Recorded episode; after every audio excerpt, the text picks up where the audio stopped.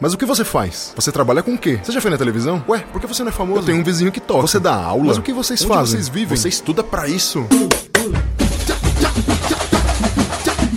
Olá, olá, olá, olá, olá, olá, meus amigos, minhas amigas, meus ouvintes e minhas ouvintes. Sejam todos muito bem-vindos a mais um episódio do podcast O que os músicos fazem. Eu sou Ulisses Cárdenas, eu sou músico, sou educador, sou baterista e sou investigador, perguntador, pesquisador e curioso a respeito de tudo que envolve essa maravilhosa e incrível, significante prática, profissão, arte que é a música. Estamos aqui para conversar com vocês a respeito de tudo que permeia esse meio, é, tudo que é possível, tudo que é impossível, o que vocês podem fazer, o que vocês pensavam que podiam e, e realmente podem, o que vocês acham que, que dava para fazer e não é bem assim. Eu tô aqui para ajudar vocês a entenderem toda essa área, beleza? Não deixem de me seguir lá nas redes sociais, me sigam lá no arroba ulisses.cardenas.drums, isso é lá no Instagram, beleza, gente? Entra lá, me segue na minha página que eu sigo de volta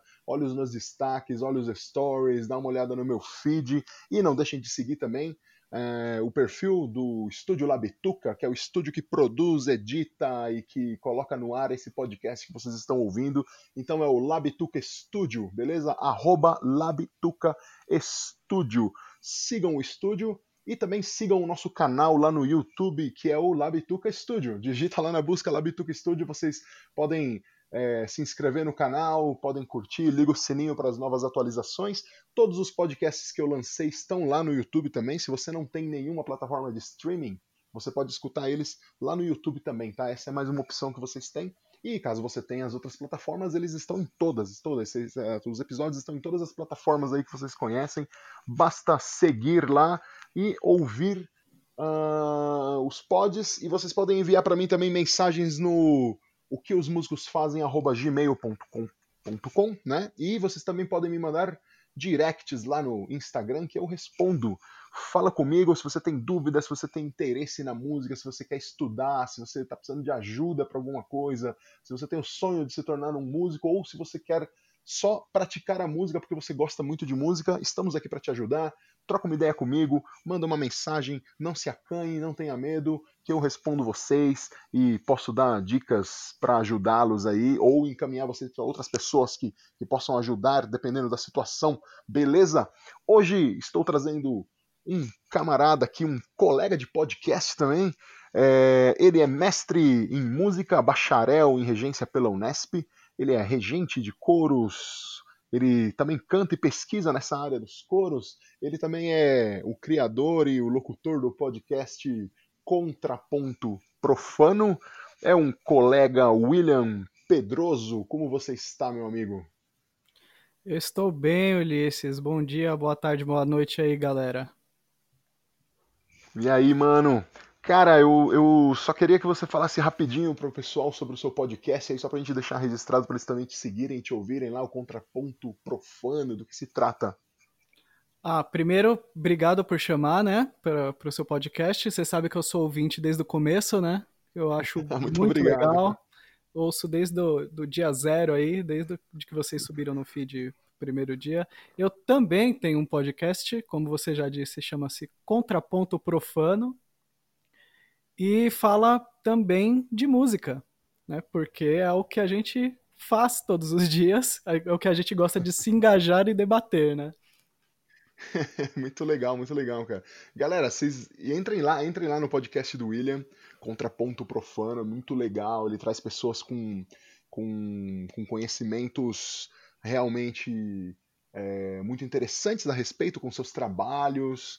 É, e ele levanta lá questões e levanta muitos debates a respeito de, de, de, assuntos muito interessantes que permeiam o meio acadêmico da música e também da educação musical é, e da pesquisa, certo? É muito da hora. E William, eu queria começar perguntando para você: é, você queria ser músico desde criança? Não, eu queria ser veterinário quando era criança, nem sonhava em ser músico. música veio na adolescência, né? É, não pensava em música, muito em música quando era criança, só ia em karaokê com a minha mãe, fazia umas besteiras assim, mas não, não fazia nada não. e em que momento que você virou a chave assim, que você falou, não, eu acho que eu vou fazer isso da minha vida? Então, em algum momento da ali da adolescência, 14, 15 anos, eu fazia Senai ali em Santo André, né? Gloriosa, uhum. Glorioso oh. Senai ali do, no ABC. Paulista. Como a grande maioria de todos os adolescentes do ABC Paulista, Sim. você foi para uma escola técnica, né? Claro, aprender a usinar, mexer em torno, né? e daí, é, nesse, nesse período que eu estava em ensino médio, 14, 15 anos, eu comecei a tocar também. E comecei a me interessar por, por ler música e, e escrever e ensaiar, etc. E começou a, a, a você sabe que a, entrar naquela fase da obsessão, né? Você fica, você dorme, literalmente, às vezes, é você não, que você é baterista, né? Mas às vezes o cara com violão consegue dormir com violão, né? Só não cobre o violão. Mas, mas... dormir com a baqueta na mão aqui, ó, mexendo os dedinhos aqui, ó. Batendo, né? Dorme com a parede cutucando a parede, né? Pra ver se sai por arritmia. E daí, nesse período, assim, eu, eu vi que eu não... É, que eu não queria fazer a maioria das coisas que, que eu estava me encaminhando para fazer ali, né? Porque você sabe, é, ali na ABC, quando tem. É, hoje enfraqueceu bastante isso, mas tem esse esquema de ensino para entrar na indústria, né? É, você acaba indo encaminhando, se encaminhando para uma profissão um pouco mais jovem do que os outros colegas que estão no ensino médio com você, né? Uhum que o pessoal vai pensar nisso na faculdade. Às vezes, nesse caso do Senai, já, já começa a pensar no ensino médio. E daí eu queria pipocar fora disso aí, eu já estava tocando, comecei a, a, a, estudar e ver quais eram as possibilidades, fiquei, como eu estava falando, fiquei meio obcecado por tocar baixo, né? Queria ser o, o, o baixista do Dream Theater, sei lá. queria ser um virtuoso e daí fui, fui tentando aprender como me tornar um virtuoso e daí acabei aqui. e aí, cara, você. Bom, eu sei que você estudou na Fundação das Artes, né? É, para quem ouve aqui o, o, podcast, a gente já falou muitas vezes aqui sobre a Fundação das Artes de São Caetano do Sul, que é um conservatório de formação para músicos, né? Para se profissionalizar. Eu sei que você estudou lá. E aí você acabou indo fazer um bacharelado né, em regência, certo? Sim, exatamente. É, Para quem não entendeu o que é o regente, muitas pessoas o chamam de maestro. É aquele cara que fica na frente ali balançando os braços, tá ligado? Sim. Aquele que o pessoal fica perguntando, mas por que, que tem aquele cara ali na frente? Ninguém tá olhando para ele, né? Tá todo é. mundo tocando ou cantando olhando para uma folha. É, geralmente é foi... isso mesmo. Daí você foi lá fazer regência. Né? Sim. Né? que, que, popularmente, assim, não popularmente, mas eu vou, eu vou, te perguntar a respeito do maestro logo mais, mas eu quero que você diga para as pessoas o que, que é o que é ser regente, o que, o que é um regente, William? Ok, eu só posso falar por mim, assim, né? Porque não sei se os outros colegas vão concordar a hora que ouvirem, né? Mas eu. Ah, mas eu... é sempre assim, é sempre assim. No meio da música a gente não concorda um com o outro, cara. É, é. incrível. É.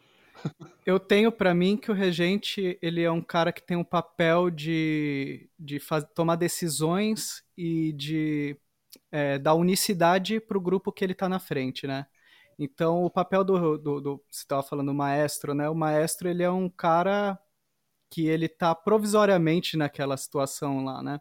Então hoje em dia a gente forma maestros, né? Mas é, é no fundo é, é uma é uma condição de um músico que ele tem que assumir é, algumas decisões do grupo, né, para as coisas soarem coesas na hora da, da performance, né? Uhum. Então, é, dá algum dá algum exemplo prático assim, explica para quem não tem a menor ideia do que a gente está falando. Fala, fala uma, me, me, conta uma situação em que você tem que atuar como regente ali. O que, que você tem que fazer? Sim, o mais básico de tudo é bater o braço para as pessoas estarem no mesmo tempo, né? É, isso é o básico. Porque o que acontece é quando você está é, na frente de músicos treinados, todo mundo sabe tocar e cantar aquelas coisas que você vai fazer, né? É, não é que o maestro sabe mais, né? Do que os outros músicos que estão ali. Todo mundo sabe, mas alguém tem que decidir qual que vai ser o caminho que aquelas pessoas vão, vão tomar, né? Então, por exemplo, você está é, fazendo uma sinfonia de Brahms lá, vamos supor. E daí tem um, um certo andamento colocado ali no, na partitura, né? É, e todos os músicos têm o feeling mais ou menos de para onde que vai aquilo, né? Só que às vezes dá uma variadinha, né, de, de, de um pro outro, do ouvido interno de cada um. Ninguém tá errado, tá, to, todo mundo sabe fazer aquela música, né? Todo mundo já fez aquele Brahms, às vezes já fez mais de uma vez, de formas diferentes, com regências diferentes, mas alguém tem que tomar a decisão e tomar uh, uma atitude de dar coerência pro grupo. E ganhar também uma agilidade de trabalho, né? Porque se, por exemplo, a gente tem num, num, to, toda indicação numa partitura ou toda indicação que você tem numa estante de, de um instrumento de orquestra ou, ou numa estante de coro, todos os colegas têm que parar para debater qual que é a melhor solução, você perde muito tempo de ensaio. E tempo de ensaio é uma coisa cara e preciosa, né? Uhum. Sim. É, o, o, o, regente, no caso ali, o maestro, é, ele é o diretor, né? Do que está sendo uhum. feito, né? É. é. tanto que, tanto que é, em italiano é direttore, né? Que fala, né? Que chama o, que você chama o regente, né? Você chama uhum. ele de uhum. diretor mesmo, né? É. Esse é, é o nome, né? Sim. Então, no caso, você, você, você como regente, você tá ali para botar ordem na casa, para poder definir as coisas. Você que interpreta a música que vai ser tocada. Né? Sim. Seria Seria é, mais ou menos isso. E, o som não sai de e... você, mas a, geralmente quando, quando tem uma performance de grupo e você é o regente, você assina aquela performance, entendeu? Uhum, sim, cara, sim. Mano, eu, eu, ó, eu uma vez eu tive uma. Tive um. Como se diz? Um raio me. me um raio me, me pegou assim, ó, num dia numa aula de, de apreciação que eu tava passando por uma.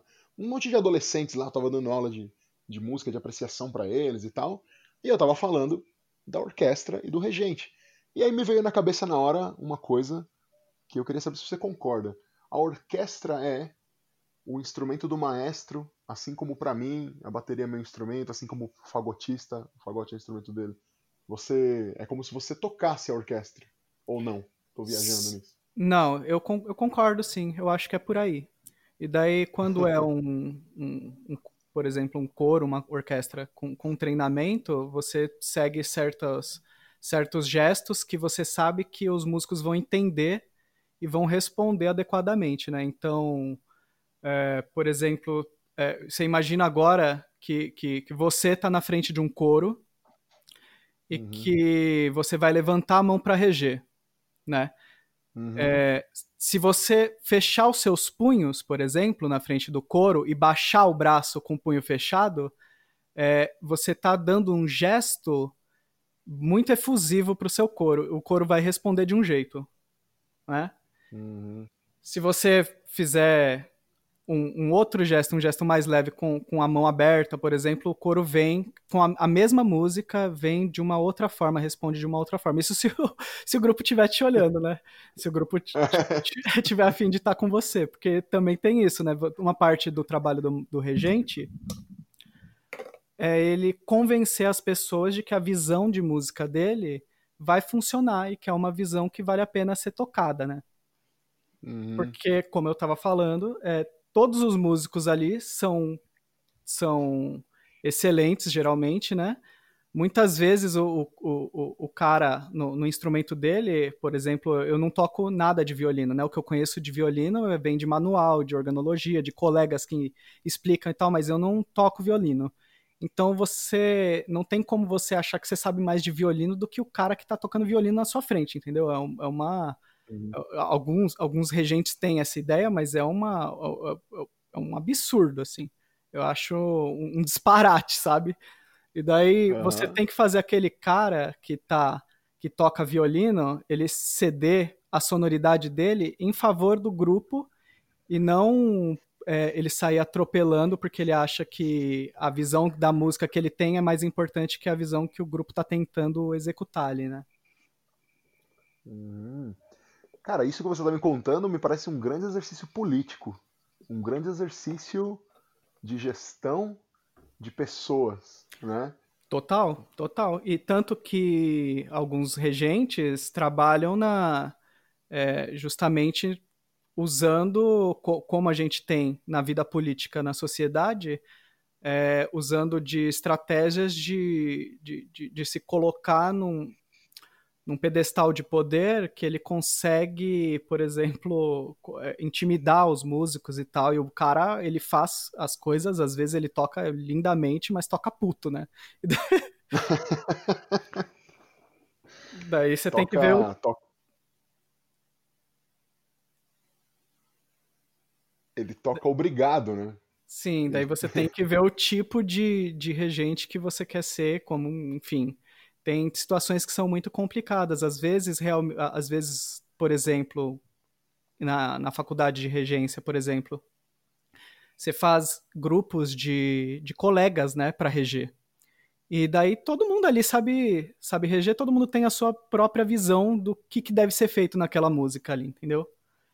Então, hum. Cara acha que, que tem que fazer um pouquinho mais rápido, um pouquinho menos, um pouquinho mais ligado, um pouquinho mais estacato, cada um tem a sua visão, e daí você tem que entrar num acordo ali de, de que quem tiver ali na frente no papel de regente vai, vai conduzir o grupo com a maior boa vontade possível e as pessoas que vão cantar ou vão tocar vão, vão fazer isso com a maior boa vontade possível também, né? Hum, no fim, ninguém quer fazer música ruim, né, mano? Não, não, jamais, jamais. Já que você levantou essa bola da, da liderança do, do maestro, do regente, é, você, você diria que o, o, regente. Aliás, não, você, você diria que o coro ou a orquestra é um ambiente democrático? Hum, é, depende. É, depende de onde está situado esse coro e essa orquestra, né? Se for numa instituição que está procurando, por exemplo, vender cadeira para assinante, assim, é, é difícil, né? Hum. Porque você, justamente não dá tempo de você perguntar para todo mundo qual é a melhor estratégia. Você precisa eleger uma pessoa que vai que vai tomar as decisões e às vezes essa pessoa é uma pessoa excelente para tomar as decisões daquele grupo e às vezes não. E, e é, é assim que é a nossa vida em sociedade. Agora, se você pega, por exemplo, um coro comunitário, dá muito bem para todo mundo decidir o que vai ser feito de repertório, por exemplo, como as coisas vão ser montadas, etc. Né? É, são, são, são ambientes diferentes para se tratar, né? Então, do mesmo jeito que você estava falando que o coro, uma orquestra pode ser um instrumento do regente, ele pode ser um instrumento de um regente do, da mesma forma que às vezes o instrumento do músico é, também é do músico nesse sentido de, de você sempre ter esse debate assim, ah, eu tô tocando bateria nessa banda aqui, eu tô tocando do meu jeito a bateria, ou eu tô tocando do jeito que o cantor mandou tocar, porque se eu, se eu der uma fora aqui, o cara arranca o meu, meu cachê, entendeu? sim, sim. Tem uma relação de poder, né? tem uma Sim. relação de poder que tem que ser respeitada, né? De alguma maneira, né? Sim, mas isso é a vida, né? A vida é, é esse tipo de relação de poder. E daí, às vezes, o cara tá na frente de um coro ou de uma grande orquestra porque ele tem uma, uma situação política fora da música que é muito favorável para ele, como às vezes acontece, porque às vezes você é, por exemplo, prefeitura da, da indicação de que, quem vai ser o regente, aquele regente ele vai decidir quem que vai ganhar salário naquela cidadezinha, né? Por exemplo, em, sei lá, uma situação de uma cidade interior, que o cara manda um projeto de para montar uma orquestra, ele tem uma visão X, e daí aquele cara pode ser que ele seja um bom regente ou pode ser que ele seja um bom gestor, né? No fundo, aqui no Brasil, o, o isso está mudando um pouquinho, mas até pouquíssimo tempo atrás, o regente é o cara que ele faz, ele ensina o programa para quem vai ser regido, né? Então, os, os, quem vai ser regido também é aluno, muitas vezes. Então, o maestro ele ensina o programa, ele ensaia, ele garante que vai ter lanche, ele garante que vai ter papel higiênico no banheiro, entendeu? É um cara que ah. ele tem que gerir a parada toda. Então, é, é realmente é um trabalho grande, muitas vezes, e daí acaba centralizando muito poder para uma pessoa, né? E às vezes é, é, é o regente mesmo, né? Uhum. Cara, muito, muito, muito legal, muito legal. O organismo de uma orquestra, de um coro, é, é, um, é um pequeno país, assim. Você tem que você tem que governar ele com sabedoria e você tem que saber cativar os, os seus habitantes, né? Sim, ou não. Ou não, ou você é um ditador mesmo. Então, ou você é como. Você, né? Você aceita ser odiado, né? É, cara, é. Eu sempre me lembro de um filme Vou deixar a dica para os ouvintes aí, tem um filme que chama Ensaio de Orquestra, do Federico Fellini. Já assistiu, né, William? Ah, esse cara, filme? não, acho que não, para falar a verdade. Não acho que não. esse filme? Não. Nossa, cara, então, mano, assiste o filme, que é bem uhum. legal, que esse, esse filme Ensaio de Orquestra mostra, como diz o nome do filme, é um ensaio de uma orquestra. Né? e, e, enfim, e aí você, você vê ali acontecendo é, N, N coisas. E o regente é tipo uma figura é, que as pessoas detestam. É, tem, tem, muitas, tem muitos significados lá e vale a pena assistir. Dá uma olhada, eu não vou, eu não vou ficar falando muito, senão vou dar um spoiler gigante aqui. É, sim, sim. Assistam, não, mas historicamente, assistam. historicamente a, a, o regente ficou conhecido como essa figura é, uhum. que bate o martelo, né? Ele uhum. Ele vai bater no pé ali para o pessoal dançar a música dele, né? E, e as pessoas têm que meio que seguir porque o cara uhum. ele tem aquela aura do maestro, né? Então isso é uma coisa, por exemplo, que se é, vários colegas, né? Esse, até inclusive você deve conhecer um, um, um, colega que você deve ter tido até aula com ele, que é o Daniel Volpin. Oh, mano, grande Daniel. Que foi é um... louco, eu sou fã. Sou fã desse cara, velho. Sim, fã desse eu, cara. Eu gosto muito dele também. E ele foi uma das pessoas que me inspirou a, a procurar reger e tal. E ele não gostava de ser chamado de maestro, né? Então, hum. Às vezes, por exemplo, numa situação de ensaio, a, é, tudo bem chamar de maestro, porque daí já chama a atenção rápido, né? A pessoa vai tirar uma dúvida, por exemplo se a partitura tá, uhum. sei lá, mal escrita ou tá com alguma é, alguma dúvida que tem que ser sanada na hora ali, fala maestro, todo mundo já sabe que vai, vai vir uma pergunta ali, todo mundo presta atenção, né? E daí, uhum. a, nessa situação, beleza ser chamado de maestro, mas é, fora dessa situação de, de ensaio, onde você está de fato atuando como como regente do grupo, é esquisitíssimo chamar as pessoas de maestro, né? Eu acho uhum. esquisitíssimo. É legal, cara, que você tocou nesse ponto, porque eu ia te perguntar exatamente. É... Eu ia te fazer uma pergunta exatamente a respeito dessa, dessa coisa maestro versus regente. Em uhum. que momento. Em que momento você merece ser o maestro? E, e o, quão, e o quão estranho pode ser alguém se auto-intitular maestro, né? Uhum. Porque, é. assim, é, só para deixar claro para as pessoas, quando você faz um, um bacharelado em regência, você sai como regente. Né? Você não faz um bacharelado em maestria, né? Você não é. sai de lá. Né? Não está escrito no diploma, né? Sim. Né? Damos o título de maestro a William Pedroso. Isso, exato, não sai. Né? Não sai assim. Não sai. O que, que é o que, que é o maestro, então? O que é ser maestro? Quem, quem merece ser maestro?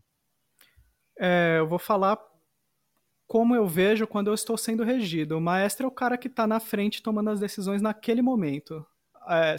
Saiu dali, é, de repente, casualmente chamar de maestro, porque isso é um, é um tipo de aura, de título, que eu acho meio snob, assim, né?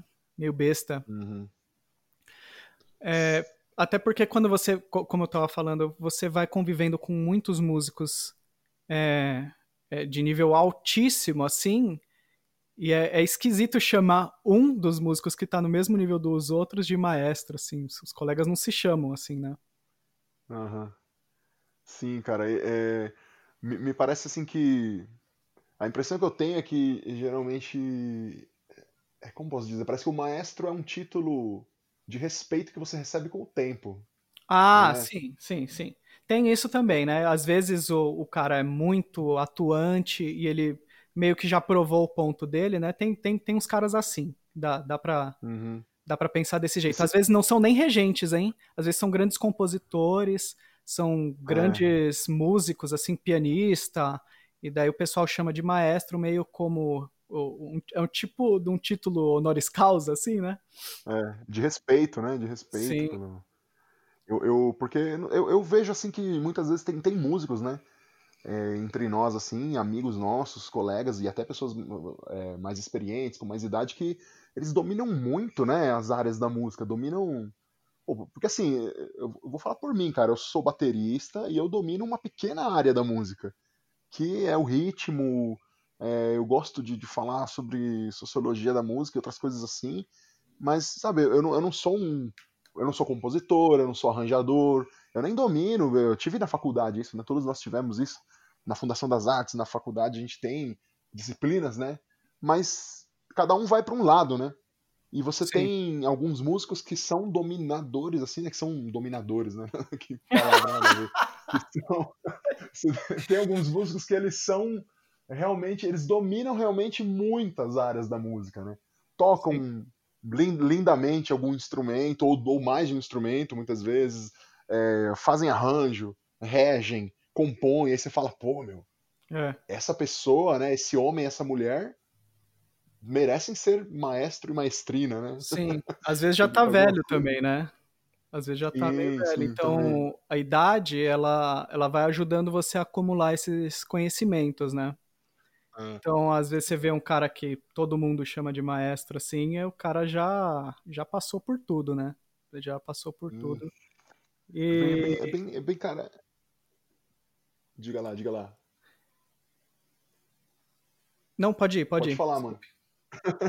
Não, eu ia dizer que é bem interessante, é bem interessante essa. Eu acho legal discutir sobre essa coisa, porque muita gente né, não entende o título, né? Não, não entende isso, mas no geral, são, são os mesmos. O, o, maestro e o regente pode ser a mesma, a mesma coisa, né? Em, em, em algum, como você falou, né? O, na hora que está tocando, quem está ali na frente é o maestro. Saiu é. dali, é, é, é, nosso colega, é, enfim, é. é uma pessoa do nosso convívio. Né? É, da, pra... da, mesma forma, só para eu pontuar aqui, da mesma forma que é, tem, tem vários colegas que são é, já concluíram doutorado e ninguém chama ninguém de doutor, entendeu? Isso aí é uma. exatamente, é, cara, exatamente. Né? É uma elegância que, que todo mundo dispensa, entendeu? Ficar chama toda hora de doutor. Às vezes você vai redigir um documento, você chama o cara, o professor doutor e tal. É, sim. Daí sim, mas você não fica chamando o cara de doutor assim. É, e isso, é, tá, des, desculpa entrar para esse lado da, da conversa. Manda, manda essa bala. parte de, de usurpar méritos, né? É, às vezes o, na sociedade civil a gente vê muitas pessoas que sendo chamadas de doutores é, sem, sem ter passado por, por esse estágio de doutoramento de fato, né? Mas a pessoa empresta essa aura do título é, com, como se fosse uma honraria, né? E, e meio que engana leigo, né? E daí eu acho que Sim. acontece um pouquinho parecido quando você acaba chamando demais as pessoas de maestro, assim. Tem alguns caras que, que, que você chama porque pô, você trabalha com o cara há mil anos lá, o cara é seu regente há mil anos, você chama ele de maestro, normal. Mas é, é uhum. como, como a gente começou falando disso, né? O Daniel Volpin sempre me colocou essa desconfiança, assim. Fala, pô, se esse cara, esse, esse regente que toca tudo, o cara faz de tudo, o, o cara debulha regendo coro, o cara é, é, é, um dos melhores músicos que eu tinha tido contato na época, assim, pô, se esse cara não aceita ser chamado de maestro, deve ter alguma coisa, deve ter alguma questão por trás disso, né? exatamente, cara, exatamente. Bom, eu tenho, eu tenho um grande amigo que até é, que fez regência lá na Unesp também, que é o André Santana. E, e eu, assim, quando ele se formou, eu, eu chamava ele de maestro, né? Mas porque eu tinha, eu não tinha, tenho profunda admiração pelo cara. Ele é meu amigo desde os tempos que a gente tinha que comer pão de ontem lá na Fundação das Artes porque não tinha dinheiro para comer. Entendeu? E, e, eu sempre falava, pô, maestro, ô maestro, ele ficava puto. Uhum. Teve uma vez que ele ficou putão comigo. Ele, ô, oh, mano, porra, já te falei pra não me chamar de maestro, não tem nada a ver isso aí, velho.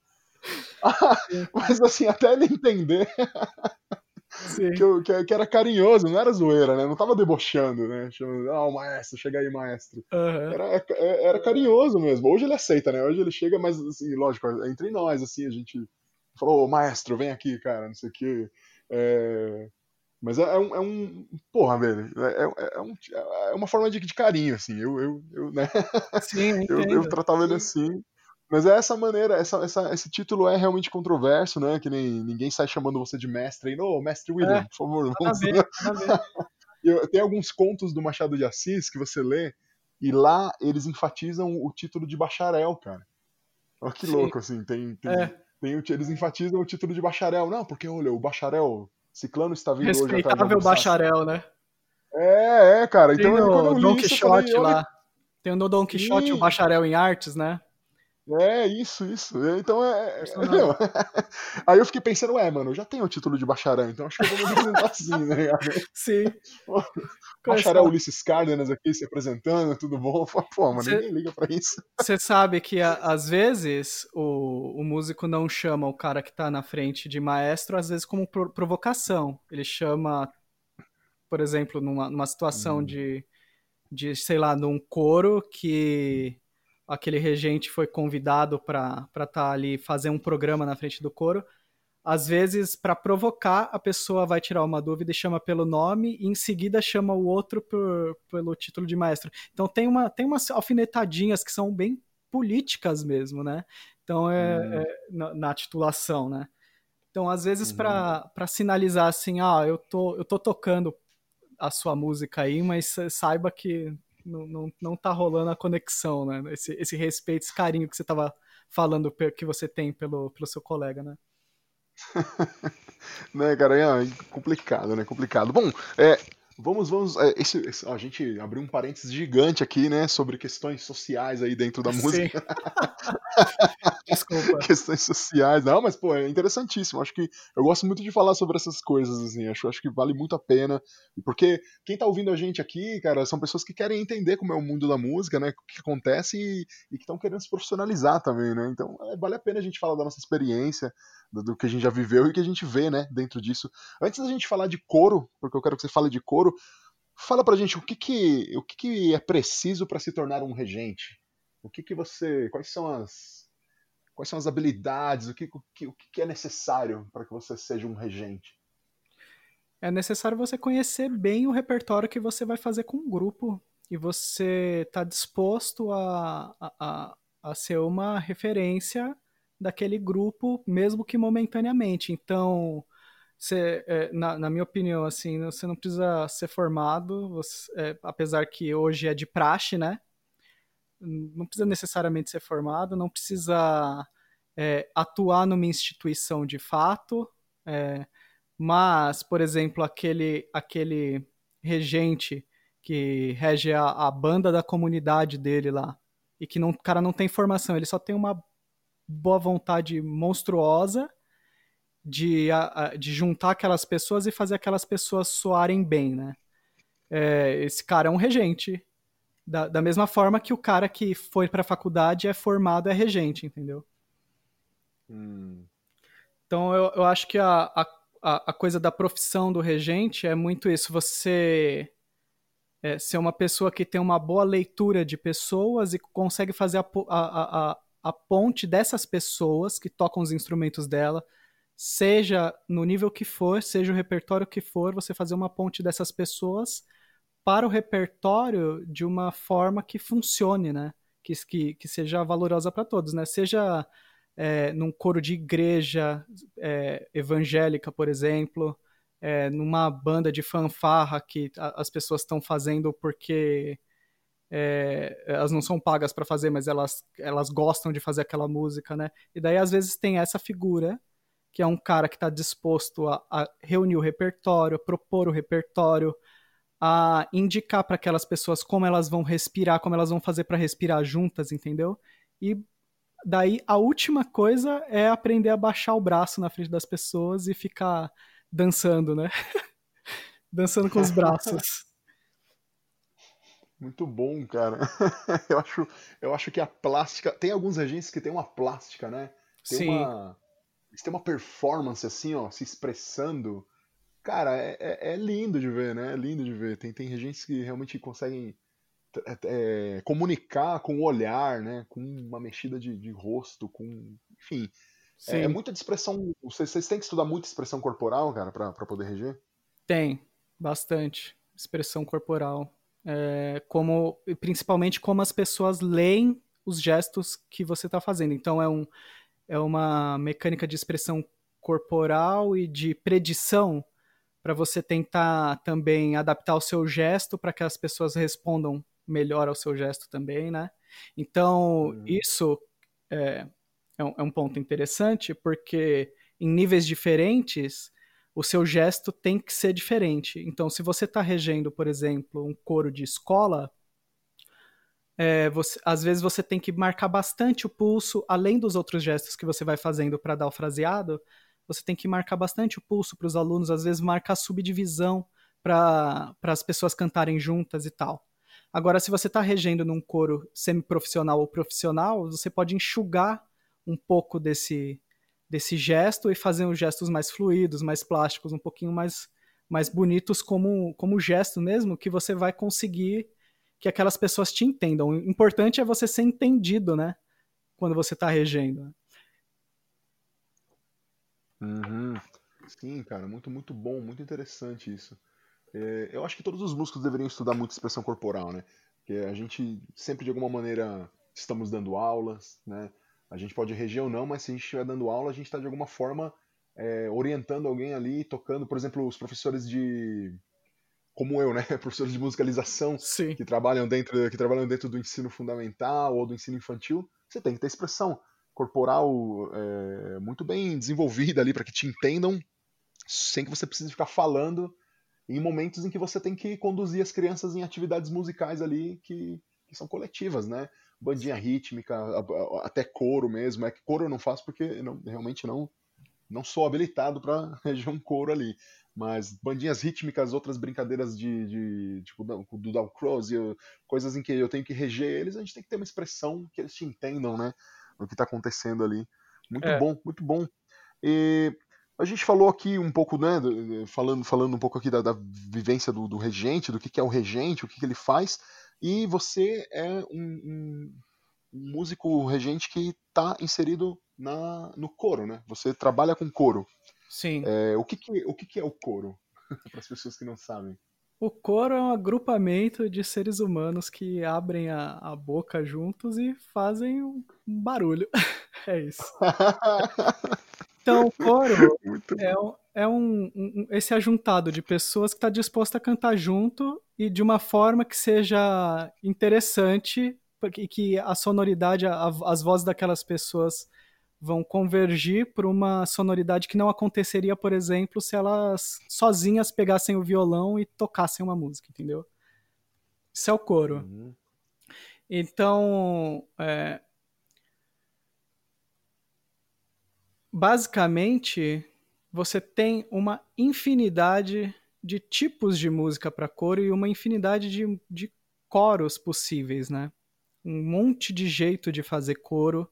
Ah, é, é, pelo mundo você tem várias formas de expressão vocal através da música coral, né?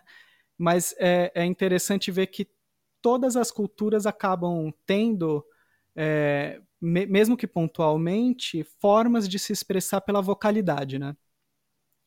Hum. E o hum. coro é e, e um regente de coro geralmente faz isso. Ele junta aquelas pessoas.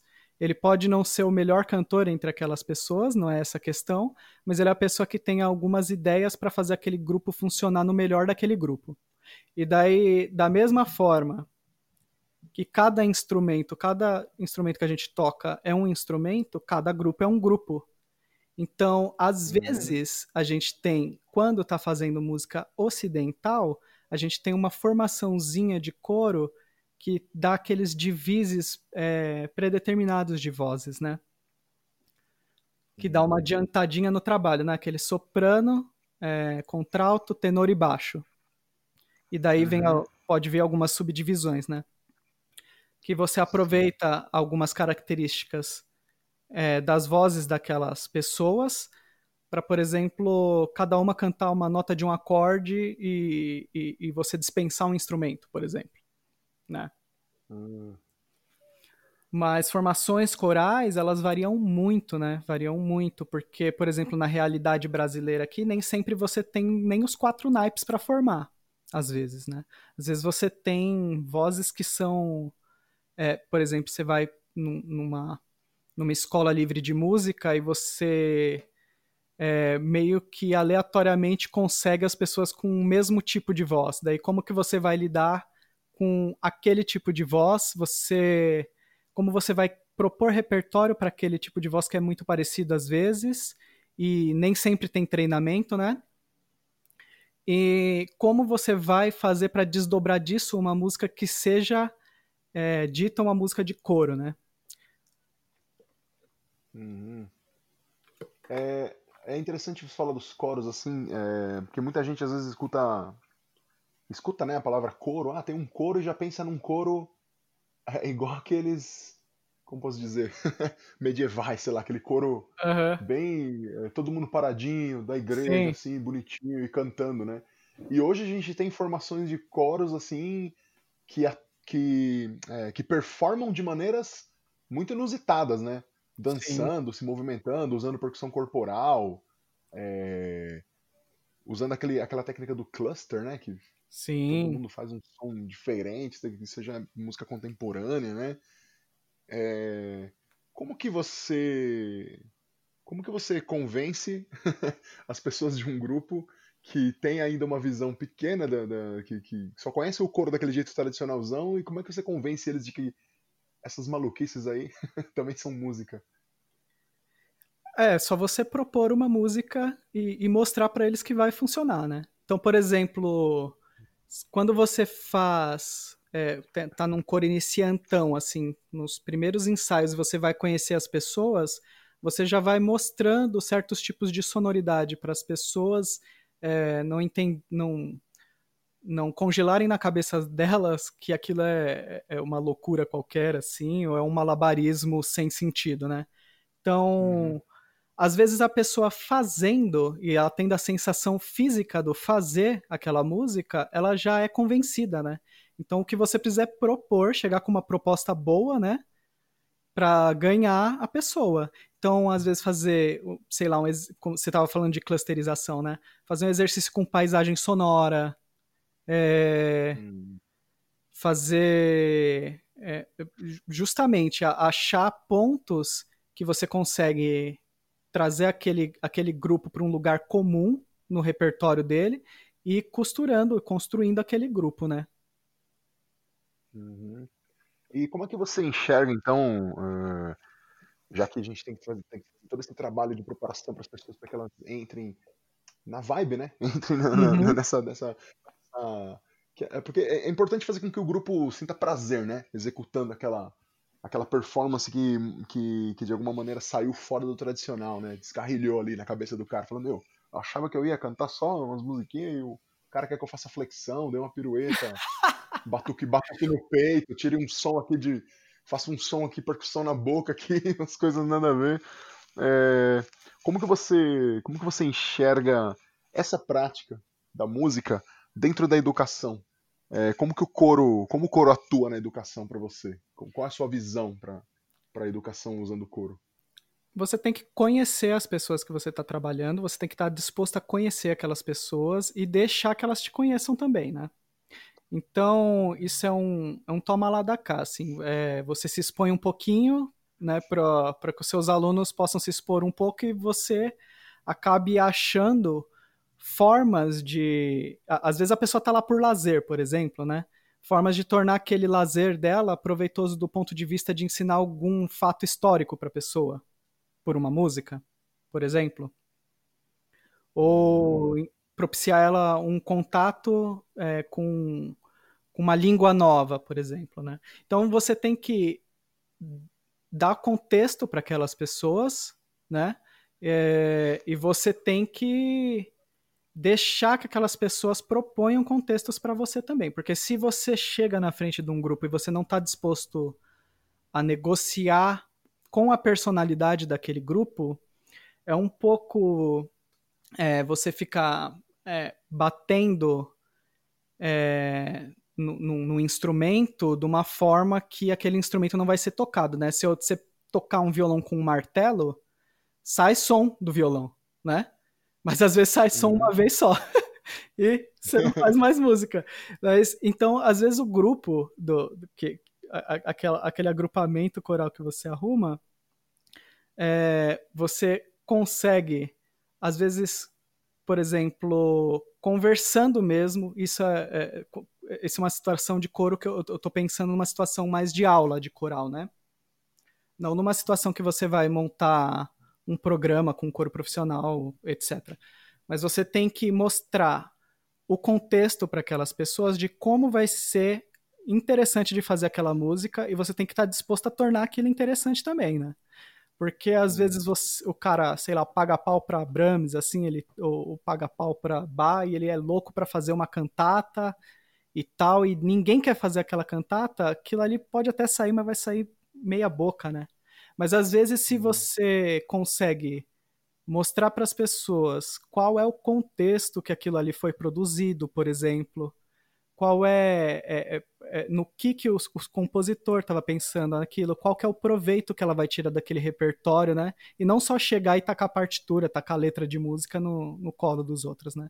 Daí você acaba é, criando uns processos meio de empatia e a pessoa, pô, é, se às vezes para conhecer a música do bar, eu, é, de repente se, seria para eu conhecer a pessoa do bar seria legal uma, fazer uma ponte é, com a música do bar. Às vezes a pessoa fica interessada em, em conhecer o contexto e o, a música ela ajuda, né, nisso. E, e pensando num contexto de, de, pensando num contexto de um coro amador, vamos pensar uhum. num coro de uma escola de uma escola livre ou um coro de um colégio, né? Vamos supor que você vai dar aula lá para o ensino médio ou para o Fundamental 2 e querem formar um coro. É... Ou na comunidade mesmo, na igreja, enfim, coros que não, que não vão ser profissionais, que não são profissionais ali no coro, né? Trabalhando com você. Quais seriam, quais seriam para você, ao seu ver, com a sua experiência já trabalhando com isso, quais são os benefícios que a prática coral traz para as pessoas como indivíduos ali, como, como integrantes de uma sociedade? Quais, que, o, que, o que isso aí poderia trazer? Além de, além de, obviamente, eu entendo muito isso como um valor de, é, de qualidade de vida, né? Além disso, como você poderia marcar para a gente aí quais são essas, esses benefícios? Sim, o que eu penso é o seguinte: se você não está é, vinculado a uma atividade musical, é, qualquer que seja, você está sendo privado de alguma maneira a uma herança cultural que você deveria ter direito, certo? Quando você está num contexto que você é coralista, você pode ter acesso a esse a isso que deveria ser um direito e que não, não, não podia ser alienado da gente, né? Então, você se junta. Qual que é a, a, a coisa mais simples, né, é, que, que demanda menos dinheiro, é, por exemplo, do poder público, né, para para você dar acesso à cultura da, das pessoas, para aquelas pessoas mesmo terem acesso à própria cultura, né? É se juntar uhum. um coro de, de colegas ali, de pessoas que estão querendo cantar, e coloca uma pessoa ali que tem um treinamento para dar aquela disciplina, né? É, então, para mim, eu sempre vi isso como é, como uma garantia de acesso à herança da, da comunidade, né? Então, independente de, de onde você vai é, dar aula do coro, você tem que ouvir os seus alunos, você tem que saber qual que é a música que, que, que aqueles alunos querem fazer, qual que é a música da avó daqueles alunos, entendeu? Você não pode é, sair ensinando música alemã numa comunidade, por exemplo, que eu acho que isso é, aí é um outro estágio para conhecer uma coisa nova. Você tem, pra, tem que partir do repertório do aluno, por exemplo. Hum. Porque às vezes a pessoa até faz instintivamente o repertório, mas uma das funções do, do, do regente, quando ele é educador, é fazer ela pensar também é, como ela está fazendo aquelas coisas, por que ela está fazendo o que ela está fazendo, por que ela está cantando determinadas coisas do jeito que ela está cantando, né? Para ela criar um vínculo com a hereditariedade dela mesmo, né? Uhum. Você, você acha que é fácil, muito fácil de um, de um regente chegar numa. É, é assim, é, é, há uma certa facilidade para ser colonizador, mesmo que inconscientemente? Lógico, claro, sem a menor dúvida. E às vezes não é nem maldade, é porque você vai dar o que uhum. você tem, né? Certo? E se você uhum. só tem uhum. um repertório que é de colonizador, você, você tá fadado a fazer isso, porque é o que você uhum. domina, é aquele repertório que aquelas pessoas elas vão, vão ter muita dificuldade às vezes de fazer, né? É, porque muitas coisas que são é, difíceis de cantar, as pessoas cantam no dia a dia, né? Samba tem algumas estruturas extremamente difíceis de cantar e de tocar, e às vezes as pessoas cantam como se não fosse nada, né?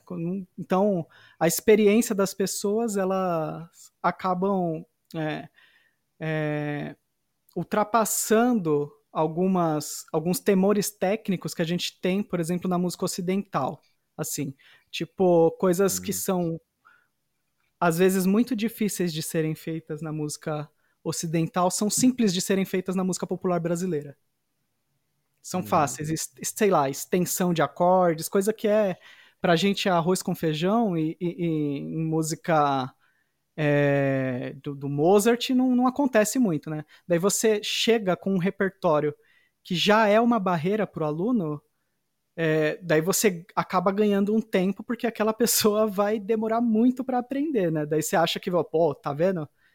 olha a demora que eles levam para fazer essa música, é realmente tem, tem que treinar muito e não é, às vezes é só porque você tá você só tá disposto a apresentar uma música que é muito distante dos seus alunos, né?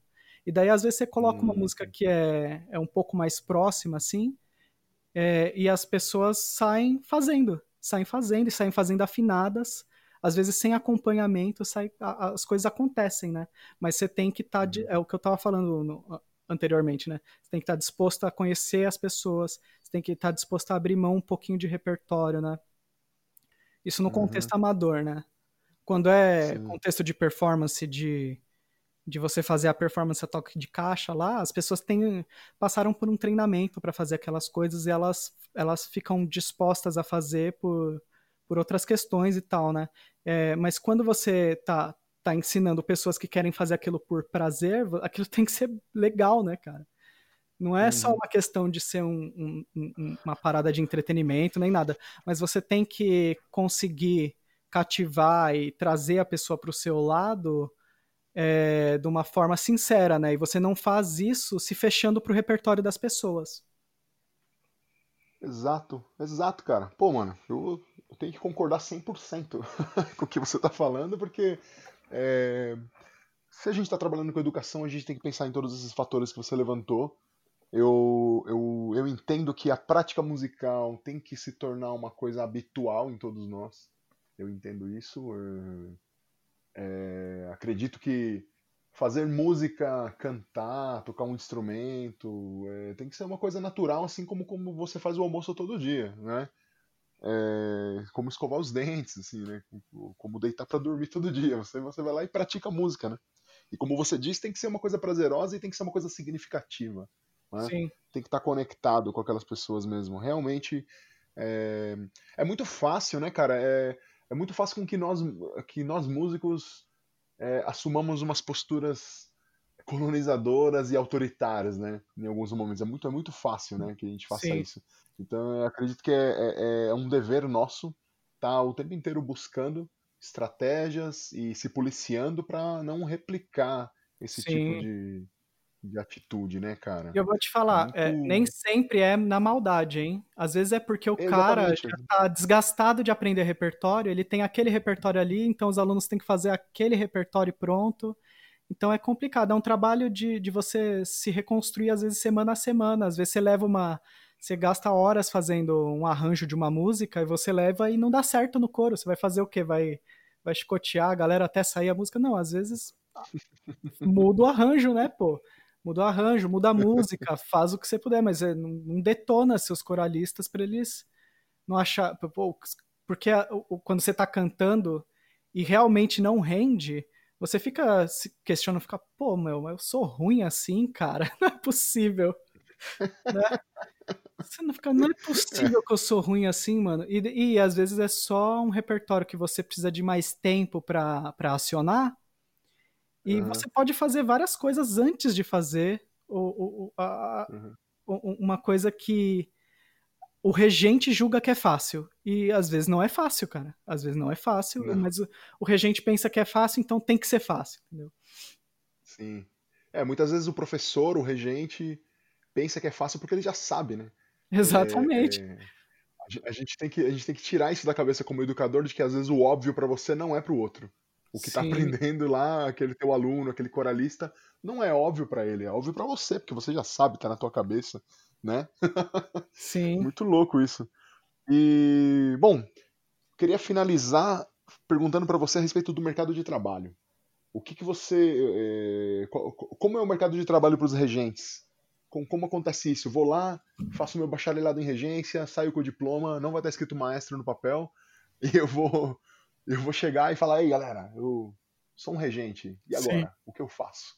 O que, o que os regentes fazem, William? O que, o, que, o que os regentes fazem? Quem souber me conta, né?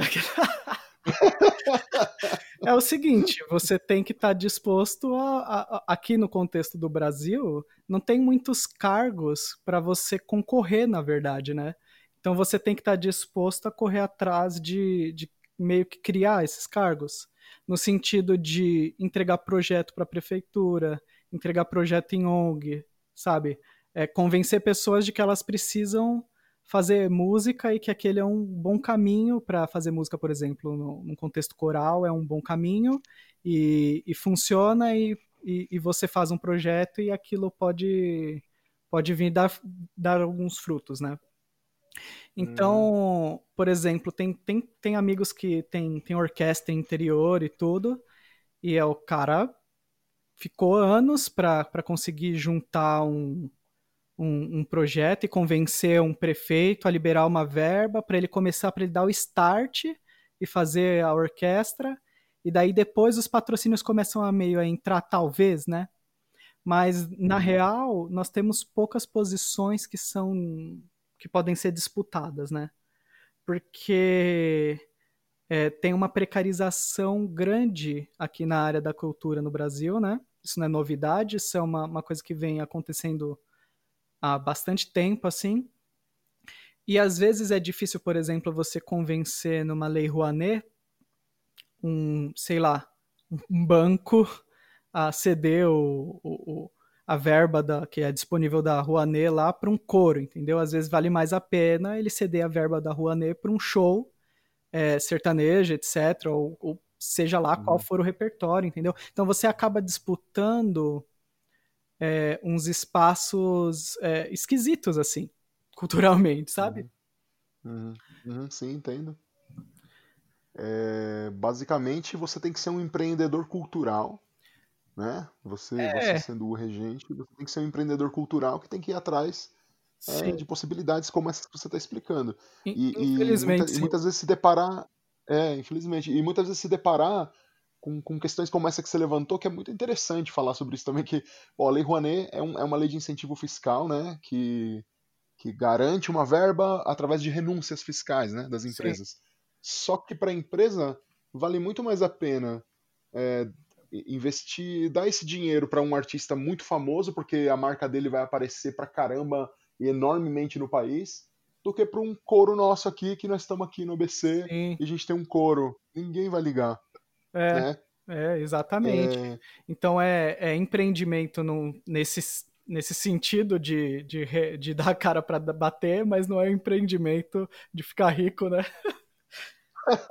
Não. Infelizmente, infelizmente são poucos que ficam. Tem um pessoal com salários altos, mas é, é realmente a exceção, cara. É bem a exceção mesmo. Uhum. E você sabe que. Eu não quero fugir muito do assunto, né? Mas é um, é um meio um pouco predatório a, a área da cultura, você está ligado, né? Que quando você vai disputar uma Rouanet com alguns colegas, tem alguns escritórios de, de advocacia que eles vivem disso, de captar recursos para certos artistas. E daí os Exato. caras, eles estão totalmente engajados, eles é, acabam não deixando algumas oportunidades que a lei deveria favorecer é, pequenos artistas, né, ou pequenos grupos de artistas, e acaba, esse dinheiro acaba não pingando para essas pessoas, né? Uhum. É, cara, é, é, uma, é um. Meu. Pior não, você não tá fugindo do assunto falando disso, não, cara, porque é, tá, eu acho que é perfeitamente dentro do assunto, porque se eu tô perguntando do mercado de trabalho pro regente e o regente é um cara que tem que correr atrás, tem que, tem que ser um empreendedor cultural aí para poder fazer essa coisa acontecer. As pessoas têm que entender os, os, os, mecanismos e os meandros dos editais e das leis de incentivo, né? É, ficou, fica claro aqui que, que nós dois aqui, a gente é a favor das leis de leis de incentivo, a gente não, não estamos falando mal da lei Rouanet aqui porque fala que tem que acabar, a gente não é esse tipo de louco. Não, jamais, a gente, jamais. Sabe exata, a gente sabe exatamente o que é a lei Rouanet, essa que é a diferença, a gente sabe o que é e entende como ela funciona e estamos criticando nos pontos em que precisa realmente ter uma reforma, né? Que precisa ser mudado para contemplar a gente que, que tá aqui. É, como se diz, somos os músicos com a enxada na mão, tá ligado? Sim. Sim, a partir os operários momento, da música. A partir de um, de um momento que algumas pessoas aprenderam a predar outras para conseguir essas verbas, que é que complica um pouco a vida das pessoas que estão tentando é, construir coisas nas comunidades delas mesmas e, e, construir coisas fixas, né? Porque quando você tem um, um show que um banco patrocina, etc., vai lá, faz o show, montou o show, acabou, beleza. Cada um vai, vaza para a própria cidade e daí depois é, junta o, sei lá, o. Não, não vou falar o nome de artista, que sacanagem mas junta o, o, o, brother lá e faz outro show gigante e tal, mesma proporção, etc. E daí proporciona realmente uma coisa legal para aquela comunidade naquela semana. Mas quando você tem um coro, geralmente você proporciona por alguns anos as coisas legais naquela comunidade. Só que o patrocinador, uhum. ele não é tão exposto assim, ele fica exposto mais localmente, né? Uhum. E aí é sim, difícil, cara, é, é, é meio complicado, né?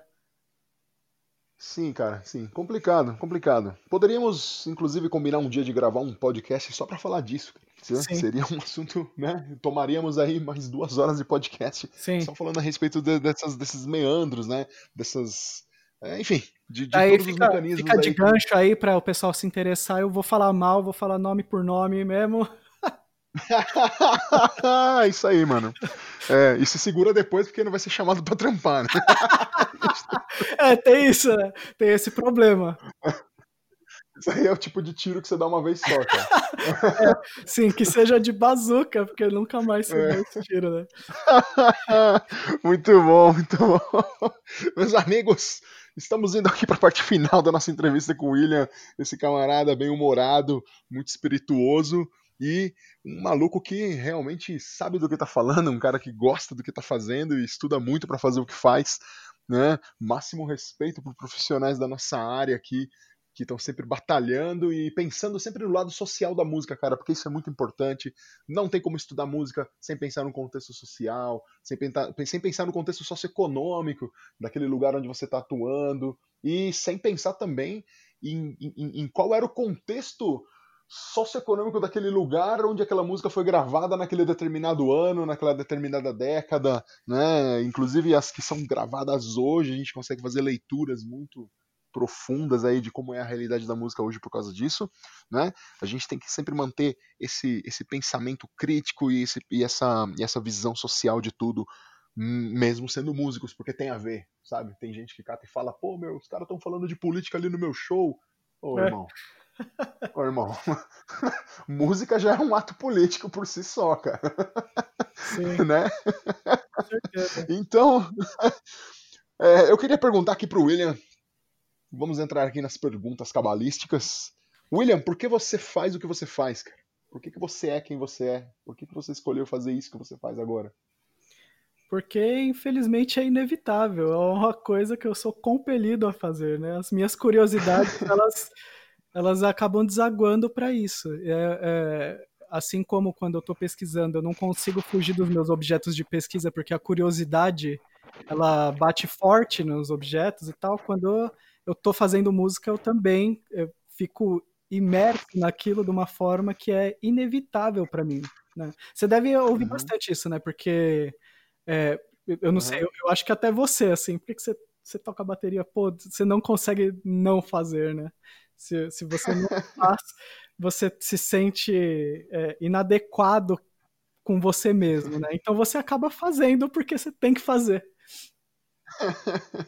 é uma coisa inevitável, cara. Fantástico mesmo, né, velho? Não dá, não dá para não fazer. É, a gente faz porque faz, velho. A gente faz porque, porque precisa ser feito, né? Sim. E se a gente faz, e se a gente faz porque a gente precisa, porque é inevitável, então é possível querer desistir? Em algum momento você já quis desistir? Não, querer desistir não. Mas devia, né? É uma, de repente, é um traço de de repente é um traço de sabedoria. No contexto que a gente tá, é, é difícil. Porque você é chinelado todos os dias. Você tentando. Você tentando lutar, por, às vezes, por pessoas que, que querem te detonar, né? E, mas é. Vai fazer o quê, né, cara? É difícil de você é, desistir de, de, disso mesmo. A parada é inexorável, né? A vontade de fazer é inexorável, né? É, cara. Nossa, bicho, é, é uma coisa mais. E, e, como você relatou no começo, né? Você foi fazer uma escola técnica tal, aprender a mexer no torno e tudo. Eu também fui pra ET, a escola, a escola técnica também, e fiz eletrônica. Mas e, e em nenhum momento você pensou em mudar de profissão, então? Quando você falou, não, meu, não tem nada a ver eu estar tá aqui na, no Senai, eu vou, vou estudar música, porque. E, e no meio da, da, trajetória da música, nunca passou assim, ah, cara, vou, vou fazer outra profissão, vai. Isso aqui tá não, difícil. não, não. Não chegou a passar. Olha só. Cara, eu acho que você. Você e mais. Não sei, cara, talvez você e mais dois. Só você e talvez mais uns dois, eu não me lembro. Talvez só você e mais um, não sei. No máximo três entrevistados aqui até hoje falaram que. Que, que, que, que nunca fizeram desistir, cara. Sim, mas e... ó, eu, vou, eu, eu, tenho que fazer um, um, um pequeno adendo aqui. É porque eu faço um bocado de coisa, né? Daí sempre toquei na noite, sempre dei aula, entendeu? Eu faço várias coisas e daí essas coisas acabaram segurando as pontas, assim, porque quando uma coisa às vezes não estava uhum. rendendo tanto, outra coisa tava, às vezes tá, a aula tá em alta e o show tá em baixa e vice-versa, entendeu? E daí às uhum. vezes você consegue um financiamento para fazer uma pesquisa e daí aquilo te segura melhor e tal. Então, pelo fato de eu fazer é, é, é, é uma coisa mais pessoal, né? Eu fazer várias coisas é, acaba, acaba ajudando nesse sentido, né? Mas não fiz também uhum. planejado, não. É como, como eu estava falando, é meio que você, você sente aquela ânsia maldita, né? E fica em cima daquela coisa porque você não consegue não ficar, né? É, cara, é, a gente tem que fazer muitas coisas mesmo. Bem levantado aí, eu também faço várias coisas. aula, toco na noite, é, faço casamento, enfim coisas, muitas coisas, né? Então, quando se pergunta o que os músicos fazem, eu sempre respondo, cara, os músicos fazem muitas coisas. É, o que, que os músicos não fazem, né? É, seria mais fácil. Ô, William, indica, indica para as pessoas alguma música, indica um, um tema, um, um artista, um compositor, um disco, indica algo para as pessoas ouvirem. Tá. É... Eu acho que o pessoal podia ouvir Dirty Loops. Você já viu Dirty Loops? Dirty Loops, tô ligado, meu. Aqueles caras são, eles são suecos, né? É, da, é... daquela região norueguesa, sei lá, né? Noruega, não sei, é, sim. Eu, eu acho fazem versões fantásticas de músicas sim. pop, né? É, eles têm música autoral também. Eu acho, eu acho que é um tipo de som bem moderno, né? É, é, o pessoal vai uhum. queria que eu acho acho que ia pensar que eu ia indicar coisa de cor, né?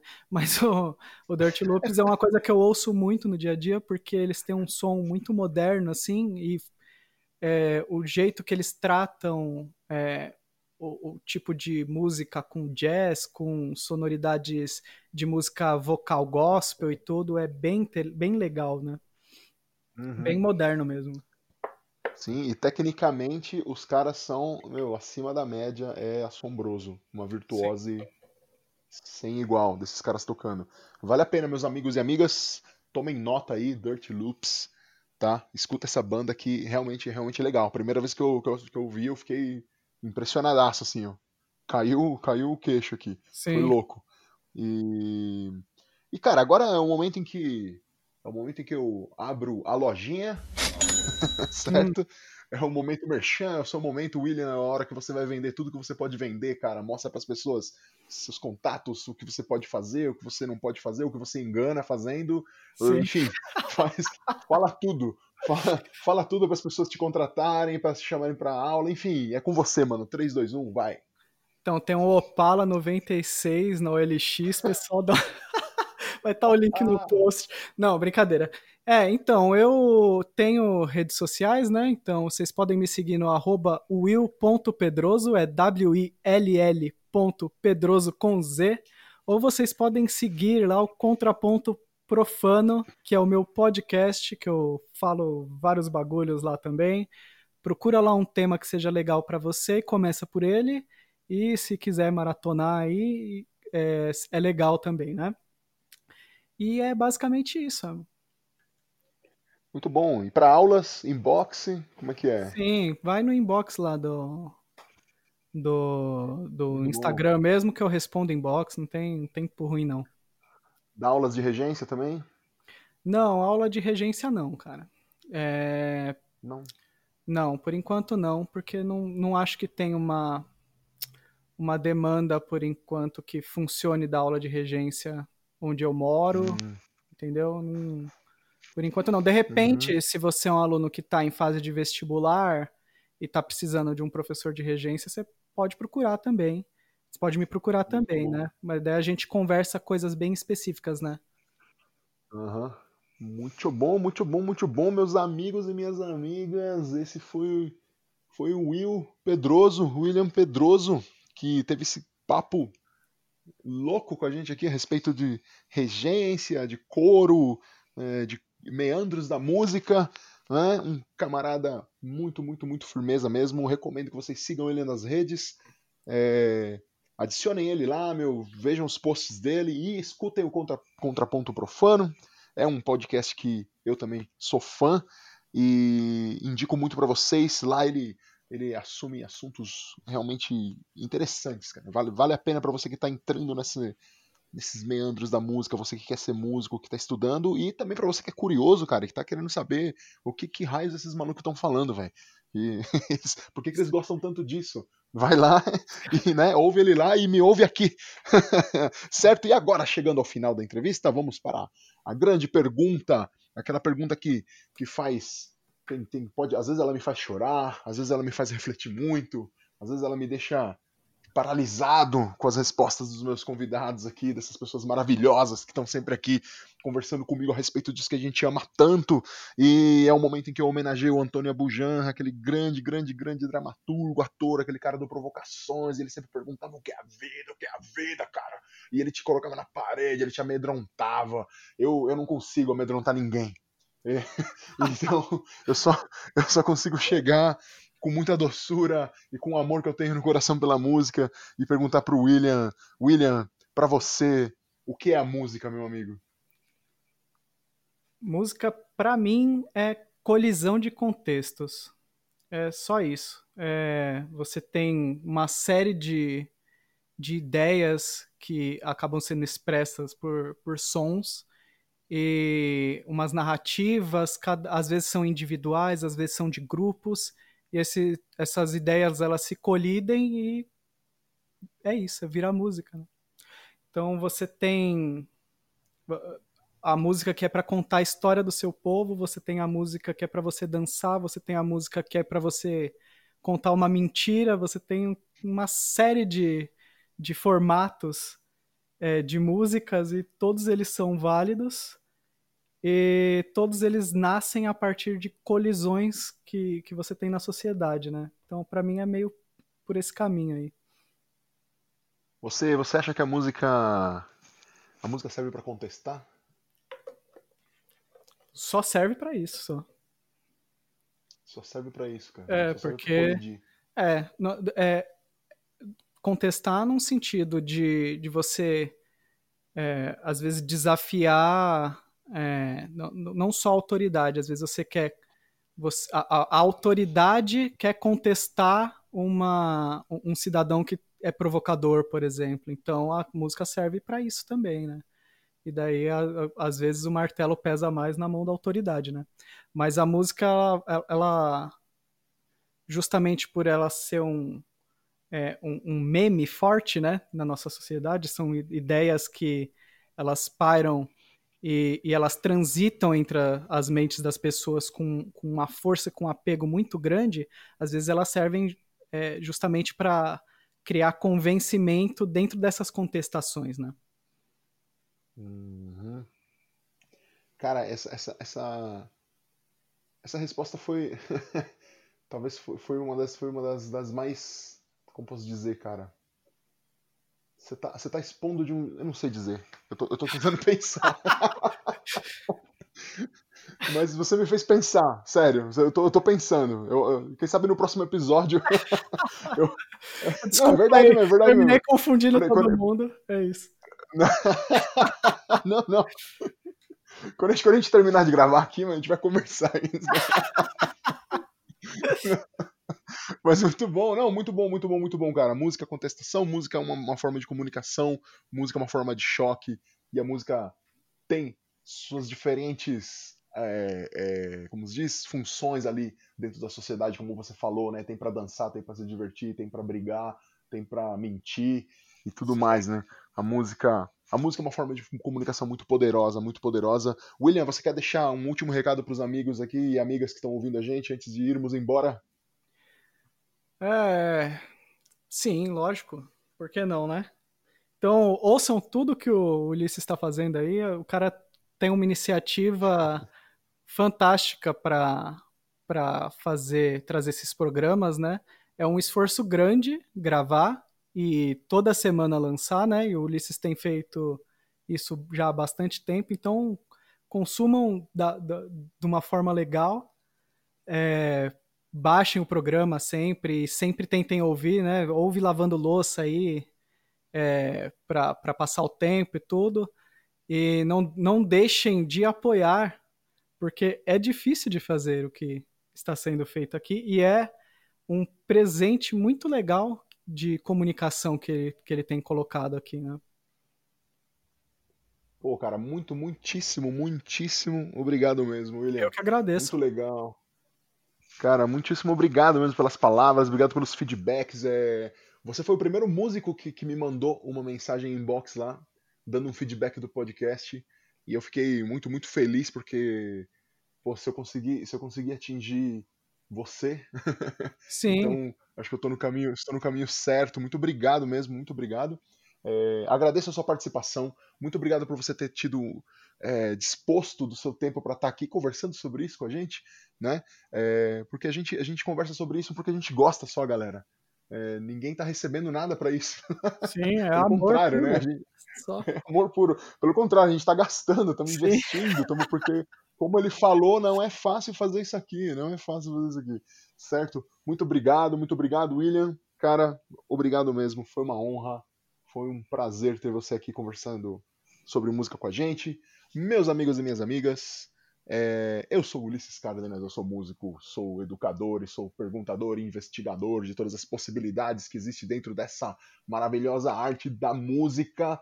Eu digo para vocês, me sigam lá nas redes sociais, ulisses.cardenas.drums, sigam o Estúdio Labituca lá no Estúdio Labituca, não, Labituca Estúdio, isso, arroba Labituca Estúdio, sigam também lá no YouTube, Labituca Estúdio, compartilha, curte, ativa o sininho, é, se inscreve, manda para os amigos, para todo mundo. Enfim, vamos falar de música. Se você tem dúvidas, se você tem vontade, se você quer saber o que é ser músico, fala comigo. Pode mandar uma mensagem para mim que eu tô aqui para ajudar você, cara. Quer fazer aula de música? Fala comigo, eu tô aqui para te ajudar. A gente conversa, indico alguma coisa, indico algum professor, eu, eu mesmo me indico, eu indico o William, indico um livro. Cara, indico um podcast, vocês, eu te ajudo como você precisar. Me liga, manda uma mensagem, faz uma chamada de, de faz uma chamada. Enfim, cara, é isso aí. Tamo aqui, tá bom? Você vocês estão, estão, estão. É isso, cara, é isso. Não tenho muito o que dizer. Bebam bastante água. se hidratem. é, se hidratem, cuidem-se, escutem muita música e apoiem as pessoas do seu bairro. Apoia todo mundo, apoia aquele teu camarada e aquela tua amiga que tem banda. Apoia o vendedor de ovo. Apoia todo mundo, todo mundo que é pequeno. Aquelas pessoas pequenininhas que estão precisando da sua ajuda marca eles nos posts, compra os produtos, teu camarada faz pão, a tua amiga faz cookie, faz. Meu, é isso. Beleza? Não esqueçam de beber água. Fui! Este programa foi gravado no estúdio Labituca. Produção, edição e direção Pedro Zaluba e Mauro Malatesta. Pauta Ulisses Cárdenas. Façam música, não façam guerra!